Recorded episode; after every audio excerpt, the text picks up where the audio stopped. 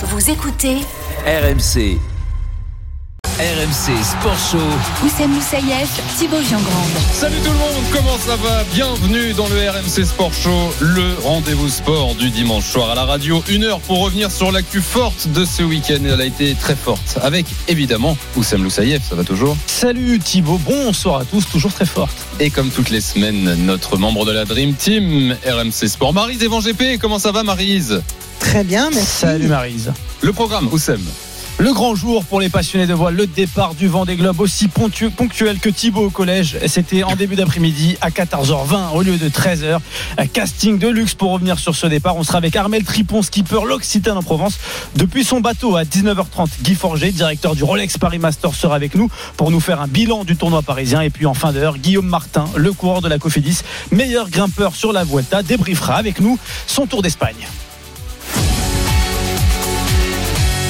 Et puis on n'oublie pas le direct, les directs euh, d'ailleurs à commencer par le rugby, la huitième journée de top 14, match euh, du soir entre Agen et le Loup, commenté par Nicolas Paolorsi. Salut Nico. Salut Marie, salut messieurs, bonsoir à tous. C'est parti depuis euh, 3 minutes 30 à Armandie, 0-0 entre Agen et, et Lyon. Euh, on rappelle euh, l'enjeu pour les Agenais, 7 matchs, 7 défaites, un petit point de bonus prix seulement. Ils Ouais. ont changé de staff dans la semaine. Il faut absolument que les Agenais euh, s'imposent pour euh, espérer ben, se maintenir en, en top 14. Et Lyon, qui n'a plus perdu depuis 4 matchs, par contre, doit poursuivre sa, sa marche en avant. Ça fait 0-0, bientôt 4 minutes de jeu. Il y a eu un, un énorme contact sur Mathieu Bastaro. On a séché Mathieu Bastaro. Ça, Euh, pour sécher possible, ça. Mathieu Bastaro, euh, faut Ça arriver existe. vite. Ça Et faut être lourd, faut Ouais. être très lourd.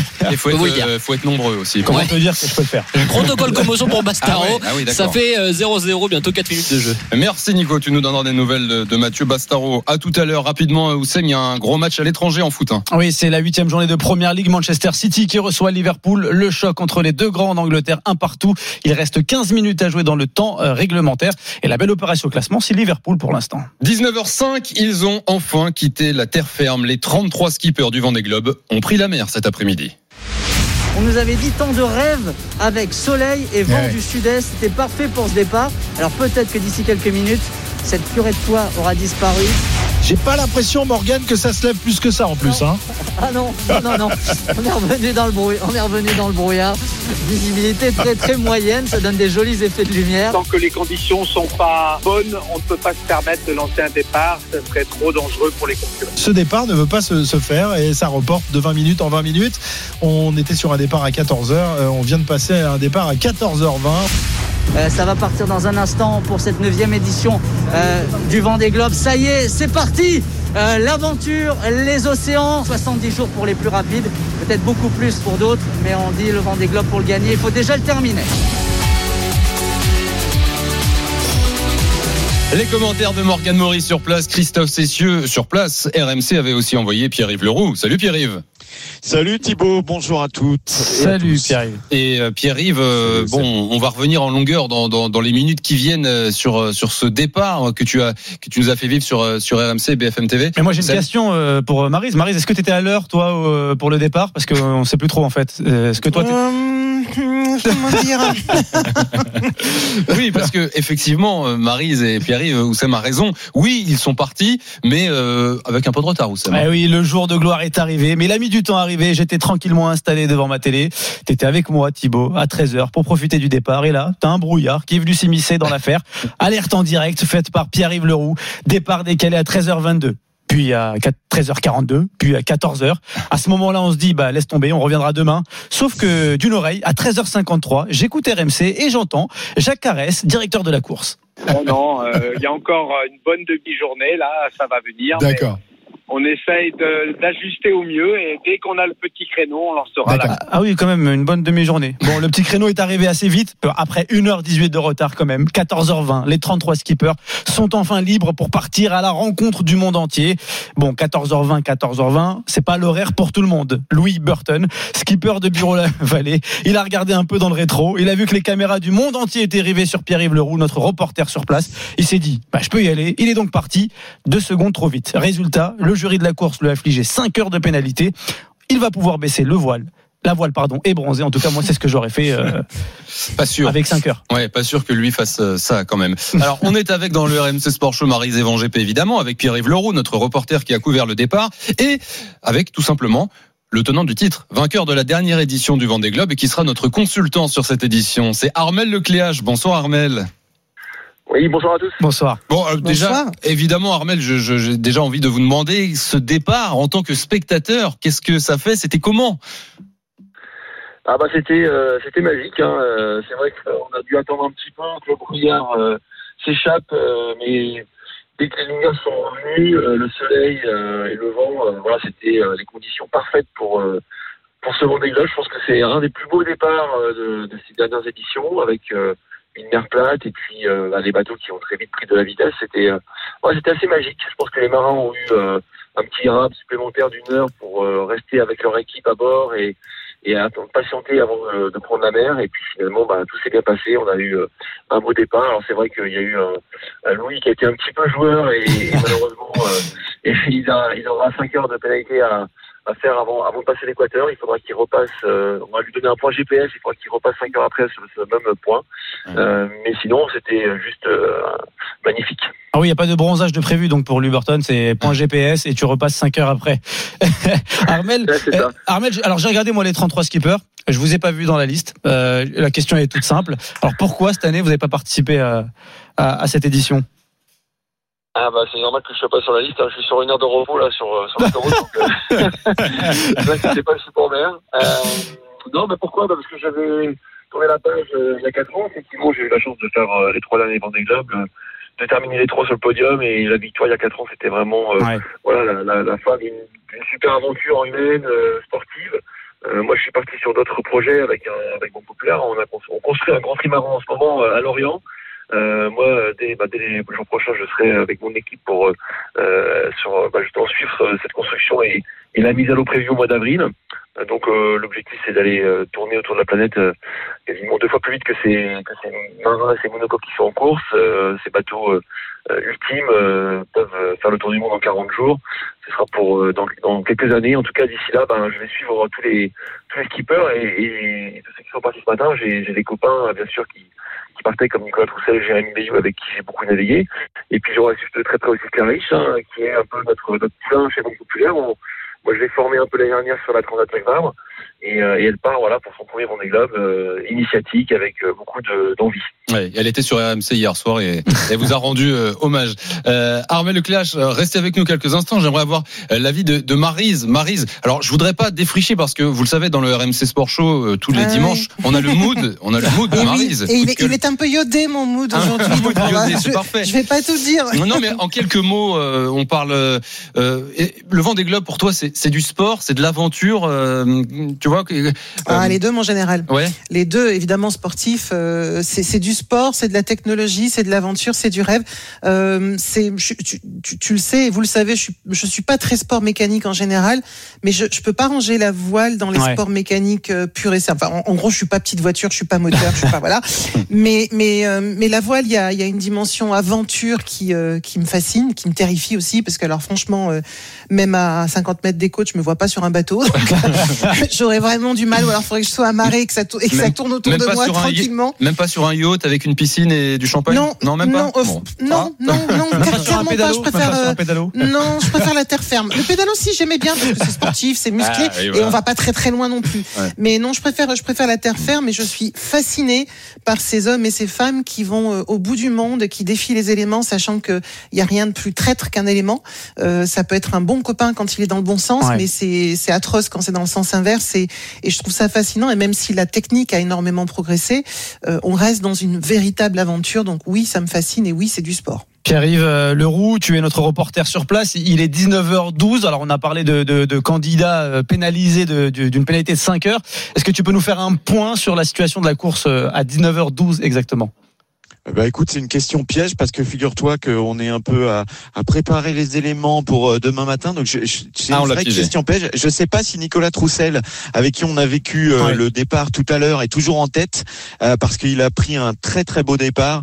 Armel le, le connaît bien. On a été euh, vraiment impressionnés. On a vu son bateau euh, commencer à s'envoler déjà avec euh, avec ses fameux foils. Vous savez, Oui. ces, ces, ces appendices là immenses maintenant qui euh, sont sur ces euh, nouveaux euh, bateaux et euh, il avait vraiment euh, pris un très très beau départ comme Louis Burton, mais lui n'a pas volé le départ, donc il n'aura pas ses fameuses 5 heures de, de pénalité. Donc je sais pas Alors, si au, premier classement là, il est toujours en tête. Non, j'ai mis le classement là, j'ai mis à jour. C'est Jérémy Bayou, voilà, l'un des favoris euh, sur Ah, Charal. qui est revenu sur lui. ouais. Et il est Ouais, revenu, il a, il a Ouais, pris la tête juste devant Charlie Dalin euh, sur Apivia Et Thomas Ruyant. Ouais. euh. Voilà, donc euh, tout- tout- tous les nouveaux bateaux euh, sont là, tout- tous ces skippers qu'on attendait, euh, c'est assez euh, normal, ils vont euh, rapidement euh, prendre de la distance logiquement. Après, euh, vous expliquiez euh, tout à l'heure que Carmel n'était pas là, euh, il faut euh, remonter à 2004 pour voir un skipper vainqueur revenir, c'est Vincent Rioux. Tous les autres, depuis qu'ils ont gagné, c'est tellement dur et voilà, ils reviennent pas, ils vont faire, euh, ils vont faire autre chose. Ça montre aussi que bah, c'est une apothéose le Vendée Globe et que quand vous l'avez réussi, bah, vous avez envie de vous lancer dans, dans autre chose. Mm. Alors dans quelques instants dans le RMC Sport Show, on sera en direct avec l'un des navigateurs, avec Armel Tripon qui est dans son bateau. Il nous euh, répondra, bah, si jamais ça capte évidemment, euh, en direct dans le RMC Sport Show. Mais Armel Lecléache, j'aimerais avoir euh, bah, votre avis de euh, connaisseur évidemment. Euh, trois Vendée Globe au compteur, euh, trois participations et, la dernière victorieuse. Là, là le, premier soir, le dimanche soir du départ, il est 19h14. On se retrouve tout seul sur son bateau à quelques milles au large des, des Sables d'Olonne. Est-ce qu'on a fait le plus dur mentalement en étant parti ou cette première soirée justement elle fait mal à la tête, Armel? Ah, ça va être un petit peu les deux. hein. Je pense qu'il y a des marins qui sont euh, qui sont déjà dans leur course, euh, qui, euh, qui ont eu la chance de, de faire déjà le Vendée Globe. Et puis je pense notamment bah, à tous les bisous, à tous ceux qui ont euh, voilà, c'est leur première euh, grande euh, grand tour du monde. Effectivement, je pense que ce soir il y aura un petit peu d'émotion comme à bord parce que faut se rendre compte que tous les ans, voilà, enfin tous les quatre ans, le départ c'est ça monte crescendo l'émotion. Voilà, il y a énormément de gens sur les pontons, euh, il y a tous les médias, le public, euh, les sponsors. Cette année, il y avait personne. Donc c'était euh, à part voilà juste les médias, on était vraiment isolés. Les skippers étaient confinés. Donc finalement, on a pu les apercevoir ce matin rapidement. Et je pense que la transition est assez brutale pour eux de retrouver leur bateau après trois semaines où ils ont été voilà à terre. Et, et je pense qu'il y aura un peu d'émotion ce soir quand voilà quand il va falloir bah, allumer les feux de route, euh, euh, voir, voir tout le chemin qu'il leur reste à parcourir pour revenir au Sable. Euh, ça peut ça peut prendre un petit peu les tripes. Maintenant voilà il y a une météo euh, plutôt favorable hein, pour le début de course. On, a vu le départ qui était vraiment dans des conditions parfaites. Euh, le vent a un peu monté en ce moment dans la nuit donc euh, ils vont devoir manœuvrer, réduire un peu la voilure, euh, faire un virement de bord euh, cette nuit euh, euh, pour euh, une bascule de vent. Donc euh, ça voilà ça va leur permettre de, de prendre le rythme avant des conditions qui vont être beaucoup plus musclées euh, mardi, mardi Ah. dans la nuit mardi à mercredi avec euh, des conditions de vent qui on annonce des rafales à plus de 40 nœuds. Bon, ben, on vous rappellera mardi. Armel, hein, restez avec nous. On le rappelle, Armel euh, Lecléache, tenant du titre, vainqueur du dernier Vendée Globe et consultant RMC sur cette édition. Merci d'avoir été avec nous. Merci Armel. Il est 19h16. Vous êtes dans le RMC Sport Show, votre rendez-vous du dimanche soir, votre rendez-vous sport à la radio. Évidemment, on est avec Marie-Zévan GP comme tous les dimanches, avec Pierre-Yves Leroux qui nous a fait vivre notre reporter, ce départ. Qu'est-ce qu'il était beau quand à je le voyais à la C'est télé. vrai, on Il le voyait beau. sur BFM. Ah, il était beau. euh, Cheveux au vent. Eh oui, oui, oui, c'est vrai qu'on voyait qu'il y avait du vent sur sur ton joli crâne dégarni, euh, Pierre-Yves. Euh, et justement, tiens, Pierre-Yves, euh, on va se utiliser, on va t'utiliser pour refaire notre reportage à présent. RMC Sport. Reportage. Et oui, comme toutes les semaines, le reportage du RMC Sport Show, on s'intéresse à ces 33 concurrents du, du Vendée Globe partis cet après-midi euh, sur des bateaux euh, bah, toujours plus récents avec toujours plus de technologie. Et ces monstres de technologie, Pierre-Yves, révolutionnent la course au large. À chaque édition où presque le vainqueur a amélioré de 4 ou 5 jours le temps précédent, cette fois, certains pensent que l'amélioration va être encore plus importante, peut-être une dizaine de jours, principalement grâce au foil, cette fois né avec les nouveaux bateaux. Le dernier sorti des chantiers est celui d'Armel Tripon, le Nantais. L'envergure des foils a été multipliée par 3. Aujourd'hui, on a des bateaux qui ont été conçus autour de ces foils, en fait. Et c'est devenu une pièce euh, voilà, maîtresse en fait, de- du bateau et de la performance. Quoi. Avec des foils qui ont une envergure euh, assez imposante. Quoi. 7 mètres, voilà la taille des moustaches de l'Occitane. Une pièce de carbone énorme qui supporte l'ensemble du poids du bateau, soit 9 tonnes une fois tout chargé. Un appendice qui permet à ces bateaux de voler. Euh, Le foil, on commence à le, fa- à le sortir dès en fait, 10 nœuds de vitesse bateau. Donc là, il ne fait pas voler le bateau, mais par contre, il, il amène un peu d'antidérive et un peu de couple. Et puis après, dès qu'on est à 15-16 nœuds de bateau, 15-16 nœuds de vitesse, on sent que le, que le bateau s'allège. Et à 20 nœuds, ça vole. Allez, tout est en place, on embarque. Sur les bateaux les plus récents, des centaines de capteurs donnent instantanément l'état de santé du bateau et en cas de danger, des alarmes se déclenchent. En tête de mât, des caméras scrutent l'horizon pour éviter les chocs avec d'éventuels ovnis. Une évolution nécessaire pour Jacques Carès, le directeur de course. Les bateaux vont très vite, ils sortent de l'eau, ils rebondissent, ils, ils frappent fort, donc euh, les délaminages sont possibles. La multiplication des capteurs est effectivement un atout pour la sécurité des bateaux. Pour les aider à dompter ces fauves et en plus d'être bricoleurs, navigateurs, météorologues et sportifs de haut niveau, les marins sont donc devenus des pilotes opérateurs. À l'image de Thomas Ruyant, le marin moderne ne sort quasiment plus à l'extérieur. Certains ont même des cockpits totalement fermés. On a des manettes d'accélération partout à bord et donc ça va être à nous de gérer euh, toutes ces petites manettes et toutes ces façons d'accélérer et de tirer sur la machine. Il faudra que ça soit bien fait et il faudra aussi préserver le marin. Ça va être tout l'enjeu, quoi, que le marin puisse s'adapter pendant ces 70 jours de, de tour du monde à ces bateaux euh, complètement fous et extrêmement. Dès mardi et les premiers vents à 40 nœuds, face à un mur et des vagues de 4 à 5 mètres, les bateaux du vent des globes de dernière génération vont donc vivre leur premier crash test. Reportage signé Pierre-Yves euh, Leroux. Marise, alors dans le reportage de Pierre-Yves, on entend bien euh, l'aspect technique et technologique que peut qu'il peut y avoir aussi sur euh, sur ces sur ces bateaux. Et j'ai envie de dire qu'il est même presque nécessaire aujourd'hui. On l'entend dans le reportage, certains même skippers ne sortent plus de, de leur cockpit. Est-ce que tu trouves ça important cette amélioration ou au contraire, est-ce que toi tu trouves que ça dénature un peu le sport? Ben, c'est c'est l'évolution, mon cher ami. c'est comme ça, comme dans comme dans bien des sports, on, on évolue. On n'est plus à l'époque effectivement où on traversait euh, Ouais. à la rame ou à la voile ou encore qu'il y en a qui le font. Mais euh, oui, oui, bien sûr, c'est c'est on est entre euh, l'aviation et la marine quasiment avec ces bateaux-là. C'est un truc Ouais, de dingue. Ça, ça vole quasiment. Ouais. Et c'est c'est justement ça qui est fascinant. C'est une autre marine. Alors on peut quand même avoir la nostalgie de la marine d'antan euh, aux sextants et aux étoiles, mais euh, mais il y a, je pense qu'il y a cette évolution là. Aujourd'hui, on a des gens qui sont qui sont fascinants. Quand on les reçoit, on a l'impression d'avoir des des. bah, D'ailleurs, c'est pas qu'une impression. Ce sont des ingénieurs, sont des techniciens, sont sont sont des tout tout en étant sportifs. Donc c'est ce personnage est vraiment à part. Les les, les marins d'aujourd'hui sont vraiment des c'est des, des des trucs à part. Pierre-Yves, Pierre-Yves, pour répondre à ce que, à ce que dit Marise, toi, tu, tu suis le- la voile pour RMC depuis maintenant de nombreuses années. Est-ce que toi, tu as senti ce changement euh, chez les skippers, ce changement de, de, de, la manière de- d'appréhender le, le- le bateau? Par rapport aux années 60, par exemple, Pierre-Yves. Non, mais c'est vrai qu'en en 20 ans, euh, mais même pour nous, notre travail à bord, Ouais. c'est- devenu euh, très compliqué parce que ça, ça va tellement vite, on prend tellement de, de vagues malgré tout et, et d'humidité euh, que pour travailler, bah, c'est quasiment impossible. Et je vous donne un petit exemple, Thomas Ruyant, qu'on entendait sur la fin du reportage.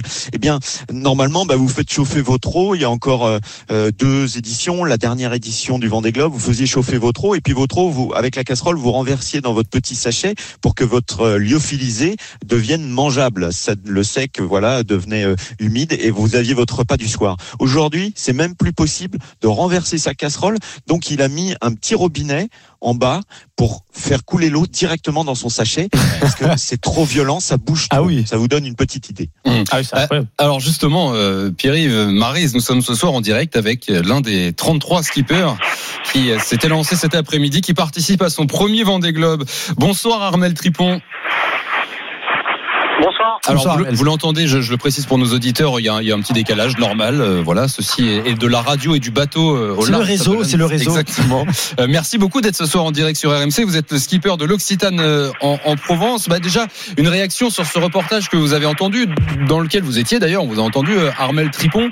Euh, vous êtes ce soir euh, dans un bateau bourré de, de technologie, laquelle, euh, par exemple, vous, vous auriez envie de mettre en avant. Qu'est-ce qui est ce soir dans votre bateau que euh, qui ne, qui, qui ne serait pas dans, dans, dans un bateau il y a, il y a 4 ou, ou 8 ans, Armel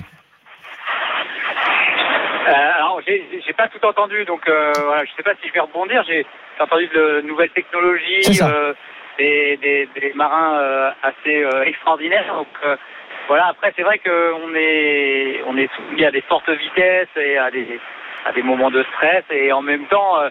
et en même temps, on est toujours en lien avec avec la nature. Donc moi, j'ai fait le choix d'avoir un cockpit en- encore ouvert et je peux être au contact de bah, des éléments en fait, euh, des étoiles, du ciel, des nuages, et parce que ça me semble important de, bah, de voilà de naviguer au contact de l'océan et de voir ce qui s'y passe. Euh, voilà. Mais c'est vrai que certains ont vraiment fait le choix d'être complètement fermés.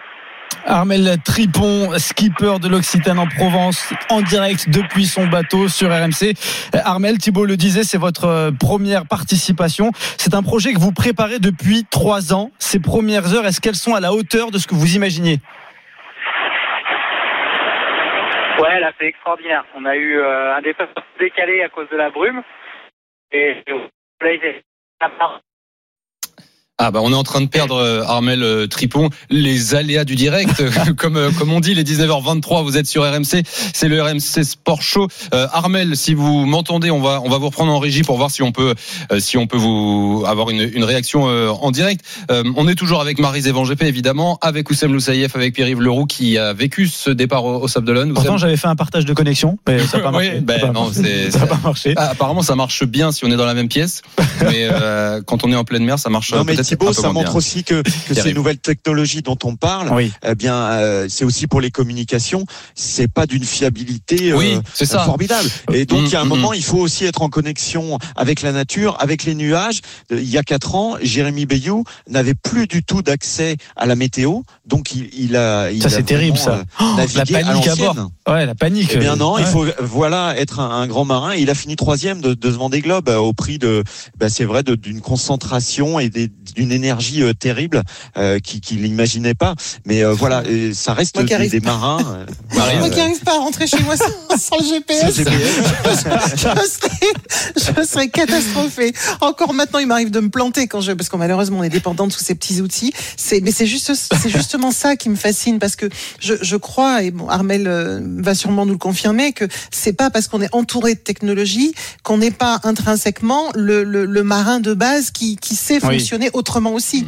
Alors, euh, Marise et Pierre-Yves, Oussem, on, on parlait de nouvelles technologies. C'est vrai que c'est assez cocasse, les bateaux bourrés de technologie, mais on n'arrivait pas à joindre Armel Tripon. On l'a retrouvé nor- no- normalement. Armel, euh, on vous a perdu au moment où vous nous racontiez. euh, Que vous étiez en train de kiffer. Voilà, tout simplement. exactement.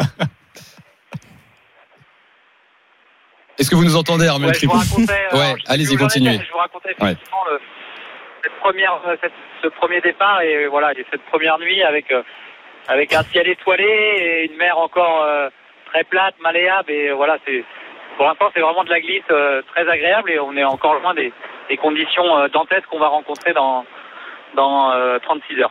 On a posé la question tout à l'heure à à Armel Lecléache sur son expérience passée. Vous, c'est votre premier Vendée Globe. Euh, comment va le moral ce soir à 19h25 Vous avez dit au revoir aujourd'hui euh, à votre femme, vos trois enfants. Euh, Est-ce que euh, on a l'impression que tout va bien? Vous êtes euh, vous êtes sur le sur le petit nuage aujourd'hui, ce soir. Ah oui, oui, c'est voilà, c'est un moment tant attendu, donc forcément euh, ça va super bien. En plus, comme je vous le dis, les conditions sont super agréables, donc c'est quand même mieux de, de démarrer une course comme ça avec euh, le temps de s'amariner, de re- voilà, de prendre ses repères plutôt qu'être euh, tout de suite pris dans du vent fort et de la mer. Donc ça, on est quand même, euh, on est plutôt euh, assez content d'avoir des conditions comme ça et de profiter de, cette première nuit en mer. Armel Tripon, skipper de l'Occitane en Provence, nous appelle depuis son bateau dans la mer en direct euh, lors de sa première édition euh, du Vendée Globe. Euh, Armel, on en parlait tout à l'heure avec Pierre-Yves sur les on parlait des conditions climatiques, elles s'annoncent dantesques euh, dans les prochains jours. Est-ce que vous avez commencé à appréhender ça?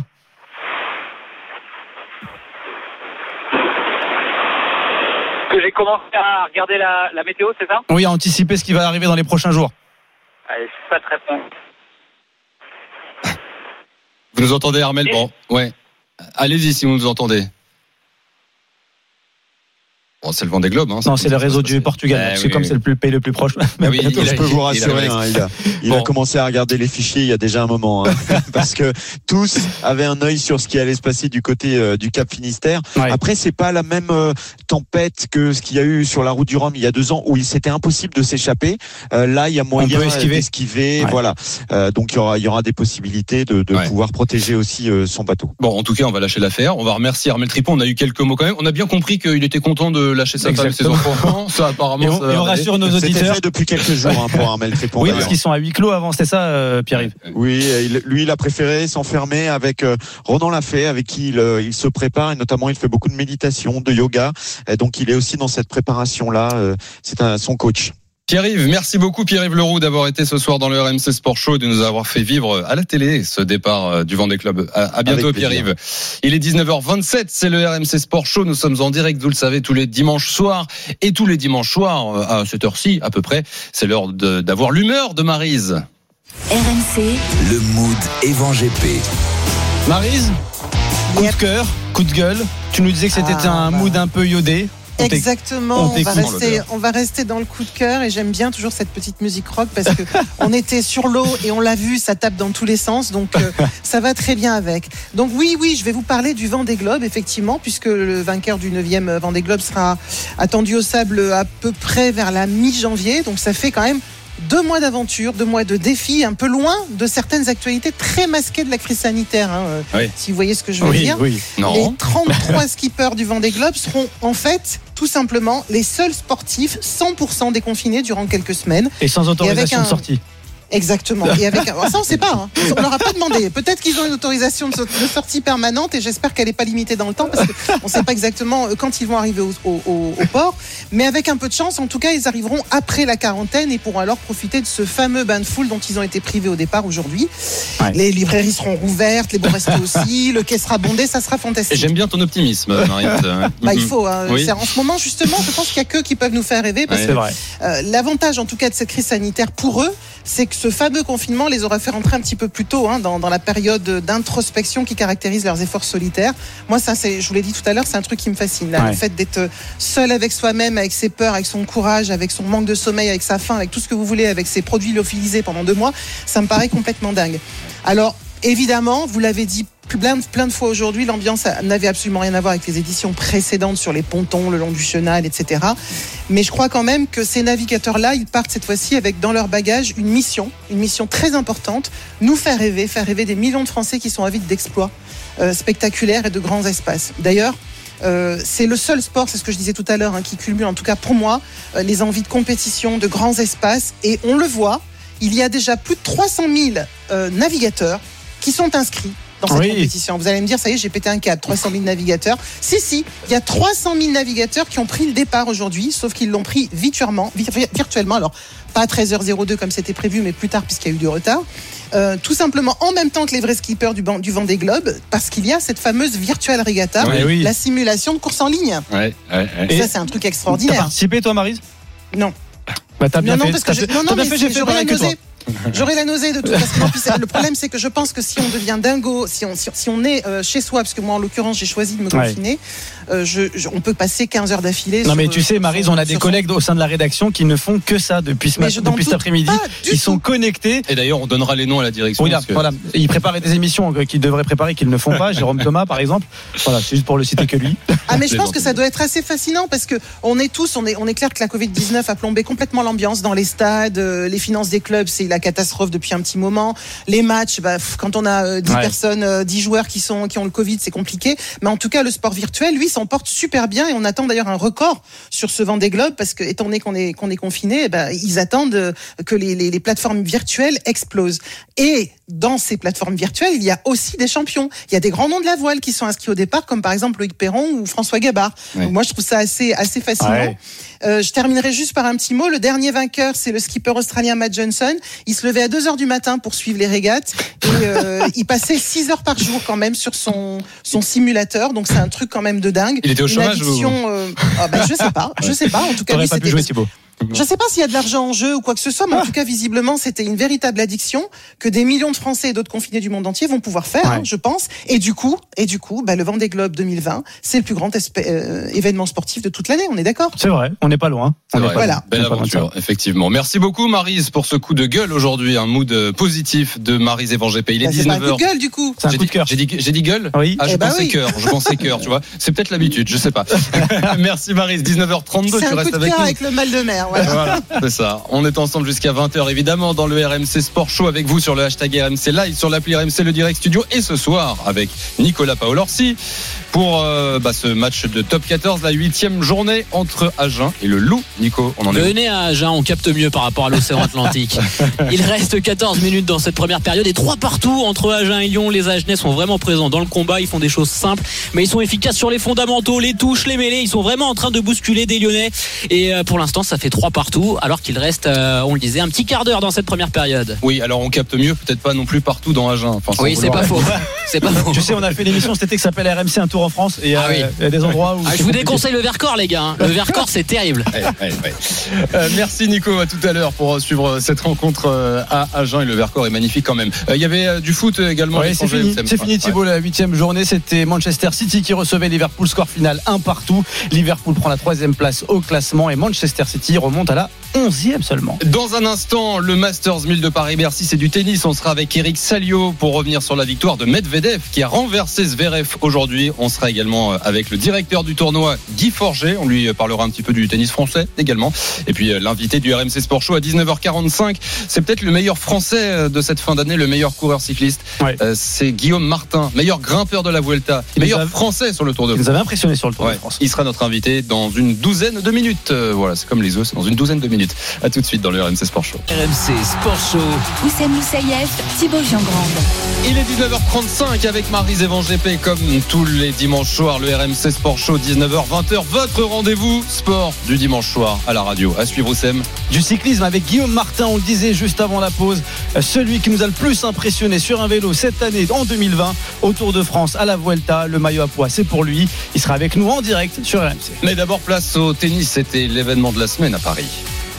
Daniil Medvedev donc qui a l'occasion d'inscrire son nom au palmarès prestigieux de Bercy 5-1 il y a 30-40 sur service de Sacha Zverev qui commet l'horrible double faute. Voilà cette finale s'achève sur une double faute de l'allemand Daniil Medvedev donc qui conforte sa nouvelle place de numéro 4 mondial Cette petite voix, c'était celle d'Eric Salio qui est en direct ce soir dans le RMC Sport Show. Salut Eric. Salut à tous.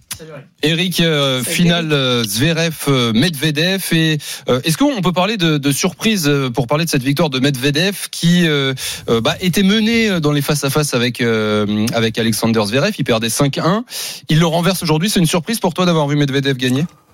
Non, c'est pas. C'était un match très ouvert. Et, et d'ailleurs, Medvedev, qui est très fort en com, hier disait oui, c'est vrai que j'ai perdu cinq matchs, mais moi j'ai gagné un match et c'était une finale. Sous-entendu, en finale, je suis fort. Et il a confirmé qu'il était très solide dans les moments décisifs, même s'il a dû euh, cravacher, parce que pendant pendant 45 minutes, c'est vrai que Zverev était au-dessus, il servait mieux, il frappait plus fort. Et puis on a vu au fil des minutes que, que l'Allemand commençait à, à piocher, et ça. Euh, euh, Medvedev l'a très bien senti. Il a fait l'effort qu'il fallait au moment où il fallait. Et une fois qu'il a égalisé une manche partout, euh, d'ailleurs Zverev, euh, Zverev l'a dit en conf, euh, j'étais mort. Mort, euh, J'étais mort. Eric, en toute honnêteté, est-ce qu'au début de ce tournoi, tu aurais mis une pièce sur Medvedev pour la victoire finale? Écoutez, C'est un tournoi qui était ouvert. On parlait beaucoup de Roublev, un autre russe qui, qui était très fort, mais mais on sait que Medvedev c'est c'est un animal quoi. Et il supportait pas d'avoir euh, euh, zéro titre à son palmarès cette année. Il n'avait pas fait une finale du tout. Même sa saison était pas mauvaise, loin de là. Il avait fait demi-finale à l'US Open, mais c'est un garçon qui est, ouais, qui est très orgueilleux et il l'a montré tout au long de cette semaine, euh, même si euh, on peut quand même noter que, que Zverev a, a bien baissé de, de, de régime et, et on note aussi qu'il a, il a quelques nuages au-dessus de lui sur le plan privé.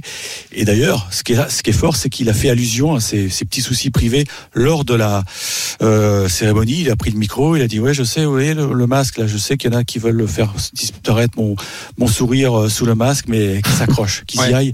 Euh, je, je garde le sourire, je vais bientôt être papa, donc euh, allez-y, accrochez-vous Ouais. les enfants. On précise qu'il est accusé par une ancienne petite amie de violence euh, conjugale, euh, Alexander Voilà, pas Zverev. celle euh, qui va donner naissance euh, Oui, au bébé. oui. Ouais, ouais, ouais. Une ancienne encore. Mm, mm, mm. Et c'est ouais, ouais, ouais. Euh, Eric, euh, pour revenir sur Medvedev, donc il s'impose aujourd'hui à, à Bercy. Euh, T'as été euh, le, le, le, le voir. Enfin, il y avait sa, sa réaction. D'ailleurs, je sais pas si si En c'est- zoom, ouais. ah, zoom. c'est en zoom, c'est ça. Oui, et puis, il y bon. avait des choses à dire. Oui, il avait des choses à dire. Bon, vous savez qu'il parle très bien français puisqu'il il vit sur la Côte d'Azur. Et j'avais lu quelque part que ses parents euh, voulaient euh, qu'il naisse en France. Alors, je, voulais savoir si c'était une légende ou si c'était vrai. Ben, écoutez sa réponse.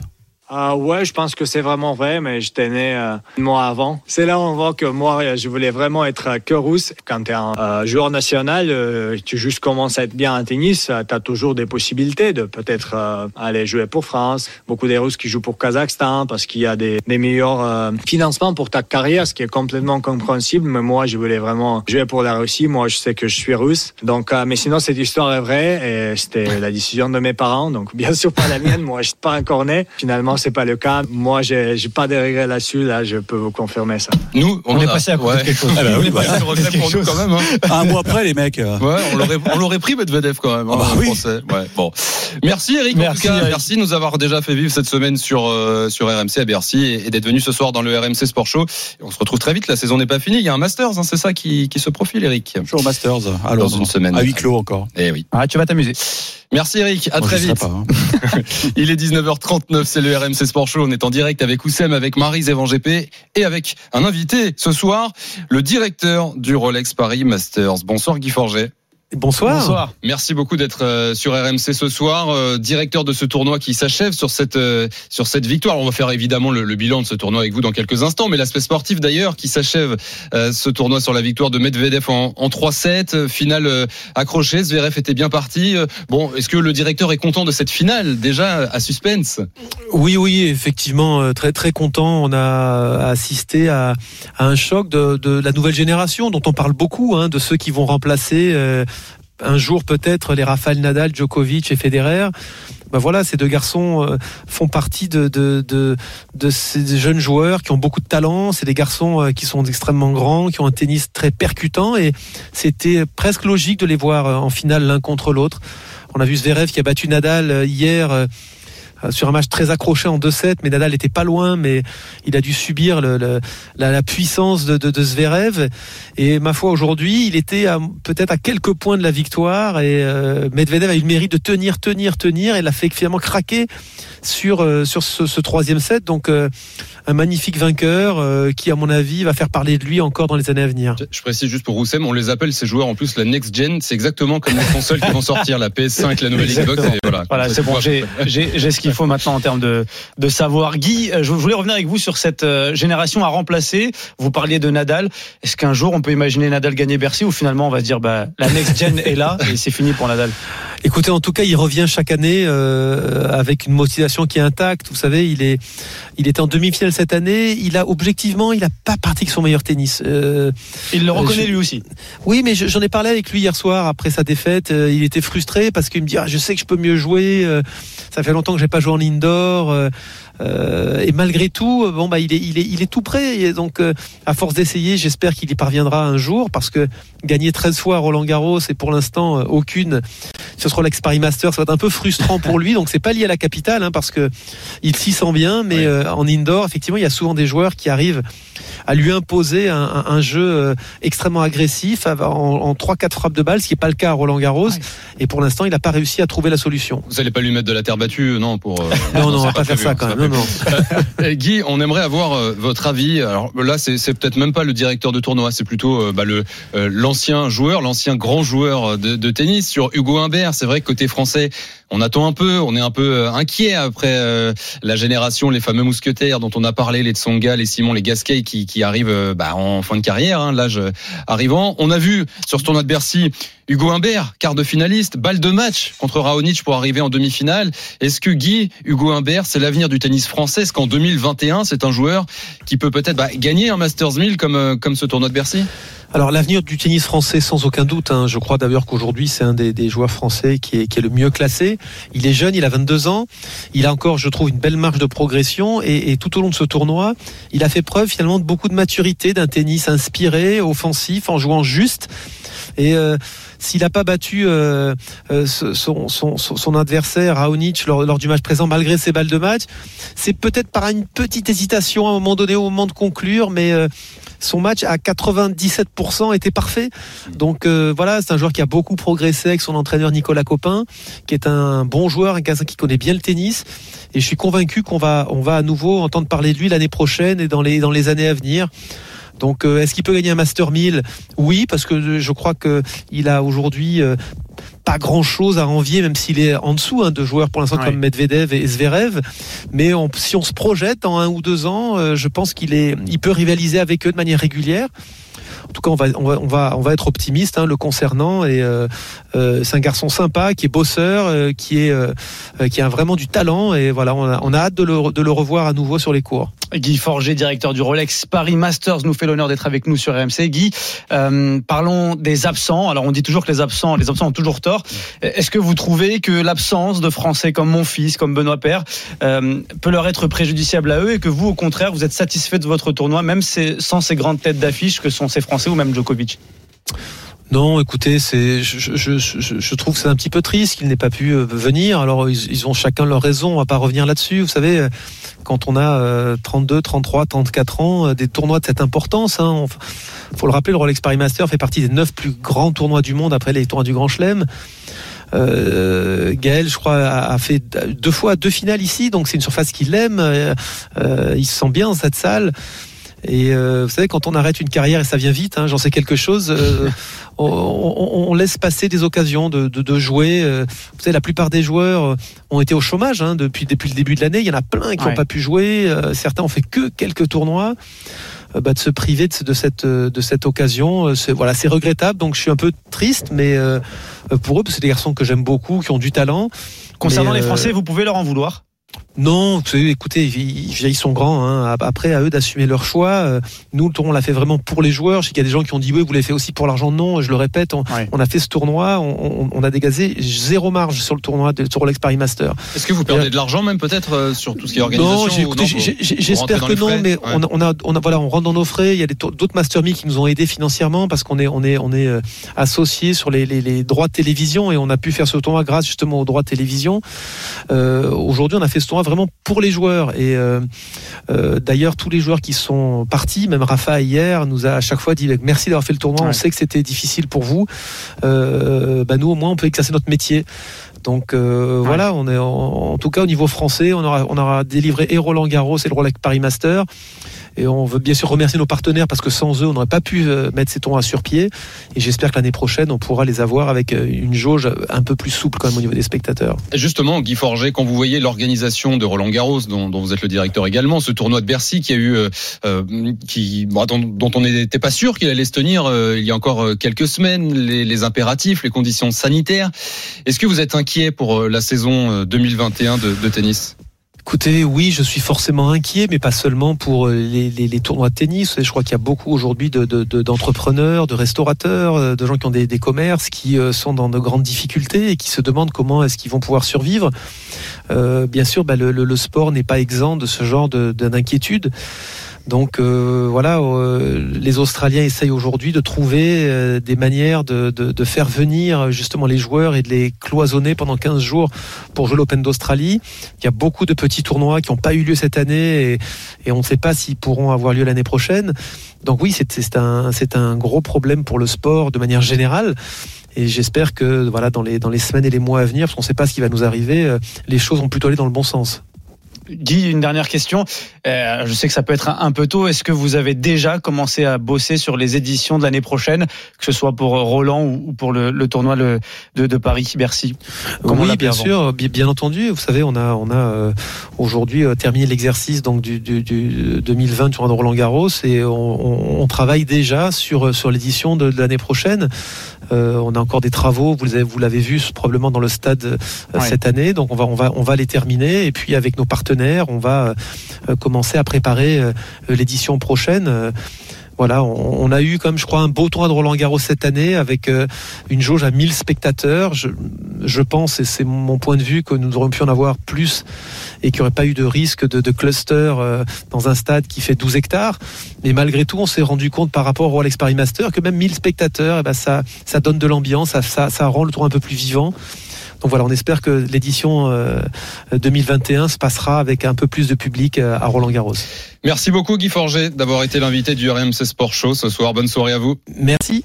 Il est 19h47, on est ensemble jusqu'à 20h avec Oussem, avec Marise et Van GP. Euh, dans un instant, l'invité, un deuxième invité, l'invité du RMC Sport Show, euh, bah c'est Guillaume Martin, le meilleur grimpeur de la Vuelta. Il est français, c'était déjà le meilleur français au général du Tour de France. Il sera sur RMC dans deux minutes. Mais avant ça, euh, le live de la soirée, huitième journée des top 14 sous les yeux de Nico Paul. Alors si c'est Agen qui reçoit le loup.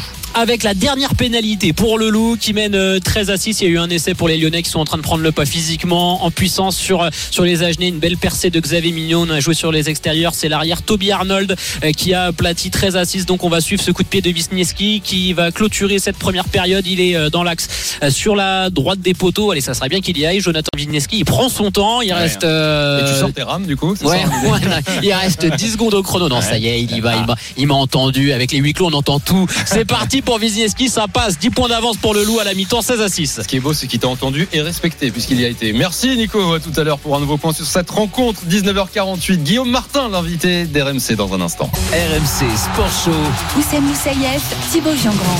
Et Marise Evan GP comme tous les dimanches soirs, le RMC Sport Show 19h 20h, votre rendez-vous sport du dimanche soir à la radio. On revient sur l'actu forte euh, du week-end et voilà, euh, Oussem, c'est un peu et Marie, c'est un peu l'actu forte de ces trois dernières semaines. C'était la, la Vuelta et l'invité du RMC Sport Show vient tout juste d'achever ce Tour d'Espagne. L'invité du RMC Sport Show. Il est monté sur le podium aujourd'hui à Madrid, tout de poids bleu vêtu sur la Vuelta. C'est Guillaume Martin. Bonsoir Guillaume. Bonsoir. Bonsoir Guillaume. Merci beaucoup d'être en direct euh, sur RMC. Vous êtes euh, cours de la, de la Covid-10. Vous terminez euh, donc ce, ce Tour d'Espagne meilleur grimpeur. Vous étiez déjà euh, meilleur français au classement général du, du Tour de France. Euh, bah déjà racontez-nous ce, ce podium à Madrid. C'était comment? Bon, euh, évidemment dans la période qu'on traverse, mais est-ce que c'était quand même un bon moment? Bah oui, bien sûr, c'est évidemment toujours un grand plaisir d'être euh, sur le podium final d'un grand tour. C'est quand même euh, c'est une symbolique forte. En plus, ce maillot de meilleur grimpeur, de, euh, vainqueur de la montagne, quand on est quand on est grimpeur, c'est très particulier. C'est un maillot très très populaire.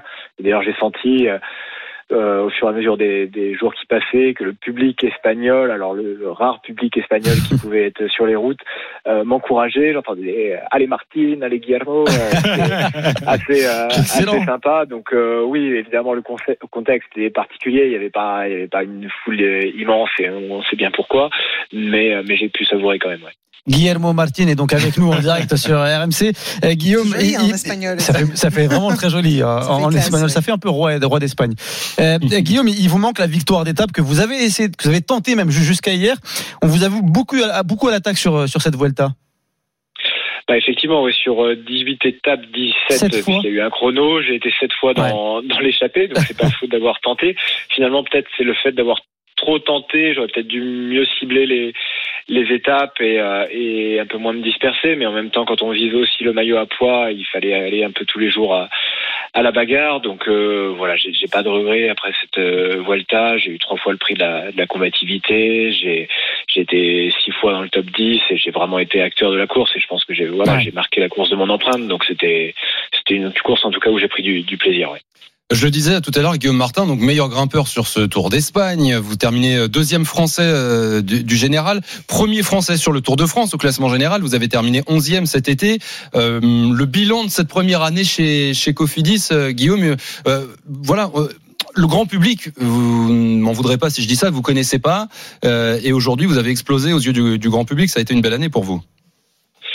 Oui, bien sûr. Bah, voilà, l'année était euh, était particulière, mais mais moi, d'un point de vue strictement sportif, c'était une année très très réussie. Effectivement, je venais d'une d'une plus petite équipe en Belgique où j'étais pas forcément connu. Alors j'avais déjà des, des résultats, mais le fait d'arriver chez dans une équipe française, chez chez Cofidis, ça m'a fait passer un, un cap et euh, et j'ai senti effectivement oui qu'il y a une une certaine popularité qui est qui est née. Alors sur les routes euh, espagnoles avec Guillermo Martin, mais aussi euh, aussi en France quand même. Ah oui, sur le Tour de France, vous nous avez tous enflammés. Même nous, euh, journalistes, on était tous de- devant nos écrans à, à suivre vos exploits. Est-ce que c'était l'année 2020 que vous imaginiez en termes d'objectifs? Est-ce que c'était les objectifs que vous étiez fixés?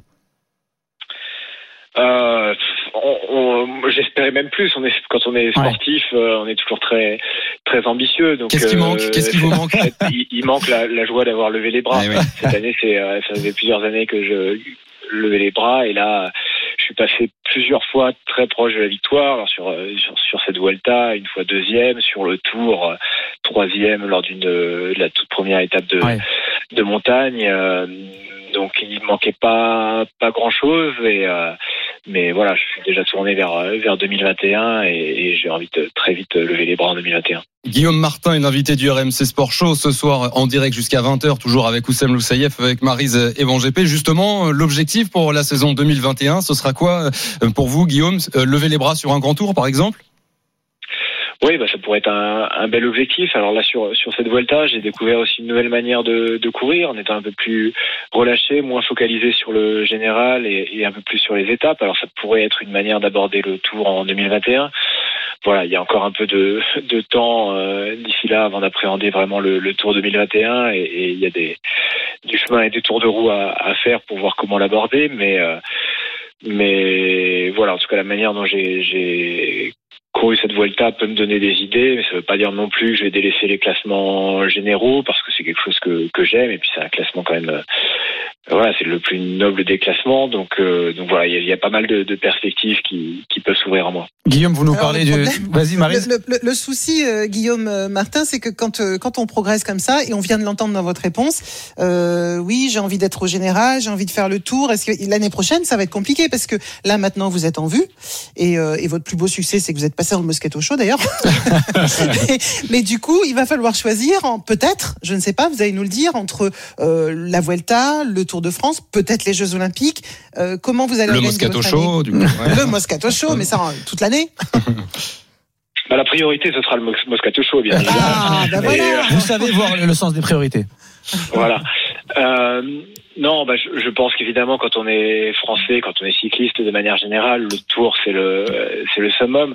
Après, tous les objectifs sont pas incompatibles. Euh, Là, cette année, j'ai participé au championnat du monde avec l'équipe de France une semaine après le Tour et ça s'est super bien passé. J'ai vraiment participé activement à la, la victoire finale de Julien Alaphilippe. Donc les JO, ce sera une semaine après le Tour. Voilà, je pense que c'est un enchaînement euh, tout à fait possible et, j'ai déjà dans un coin de ma tête les, les Jeux Olympiques euh, l'an prochain. Et de la même manière, cette année, j'ai quand même réussi à, enchaîner le Tour et la Vuelta à, haut niveau. Donc euh, voilà, c'est sûr qu'il faudra, faudra cibler les objectifs en début de saison, notamment courir, euh, courir peu, savoir faire moins pour faire mieux. Mais, mais voilà, je pense que je- on n'est pas obligé de se fixer non plus un seul objectif. Guillaume, la dernière question, et qui est pour moi la plus importante. Quelques jours de vacances se présentent à vous, confinés malheureusement. Qu'est-ce qui est prévu? Eh ben, je vais retourner dans ma chère euh, Normandie et euh, où j'ai la, la chance de pouvoir être euh, au, au vert à la campagne avec un peu de- d'espace et, et voilà, je vais profiter vraiment de de, de ce moment euh, sans le vélo. Je vais vraiment mettre le vélo au placard pendant pendant un mois et euh, et, et faire des activités tout à fait inhabituelles pour un cycliste. Par J'adore exemple faire de la mini, de la mini pelle, vous voyez. Ah La oui, je vois pas du tout. J'ai des ânes, je peux faire un peu de, de on a des gîtes, alors il y a Ah. Pas mal de Ah oui. travaux à faire. Donc voilà, je, des choses qui me font vraiment me font euh, m'évader complètement. Ne de vous fatiguez pas trop non plus, Guillaume. Et en- ouais, au moins, ça fera une différence, Oussam, avec euh, toi, ton confinement, Evry Courcouronne. Ah oui, ouais, moi, il n'y a pas de verre, il n'y a pas de. Merci beaucoup, en tout cas, Guillaume Martin, d'avoir été ce soir sur RMC. Et encore bravo. Bravo. Et à très vite sur RMC pour euh, d'autres succès. Merci, Guillaume. Merci à vous. Merci, Guillaume. Marise, à bientôt pour d'autres succès également sur RMC. Euh, Ah, dès, très bientôt. dès demain, Dès par demain, exemple. dès demain. Moscato Show Par 15 heures. exemple, Voilà, oui, par exemple. fait. Salut, Je- Maryse. Je, sais, je, je saurai Ouais. déjà qui a gagné le classement de la montagne de la Vuelta. Ben, pour le ça, c'est Kikadi, fait, ça peut servir, c'est pas mal. Ça peut servir. Mhm. Je révise le nom évidemment de la vice-présidente des États-Unis. Et, Et voilà, quoi. bien sûr. bon Et Ça y puis, est. parti pour réussir ta semaine. Ton week-end est résumé. À la semaine prochaine, Marise. On se retrouve demain, évidemment. Oussem, passe une bonne soirée. Merci, toi On se aussi. retrouve dimanche Bien prochain. confiné. On remercie Flavien, on remercie Julie. Il est 19h59. Merci à vous de nous avoir suivis. Dans un instant, le RMC Football Show avec Nicolas Jamin. On prépare le derby, évidemment, Ah, quelle 21h. Lyon-Saint-Etienne. Bonne soirée. Ciao. RMC Sport Show.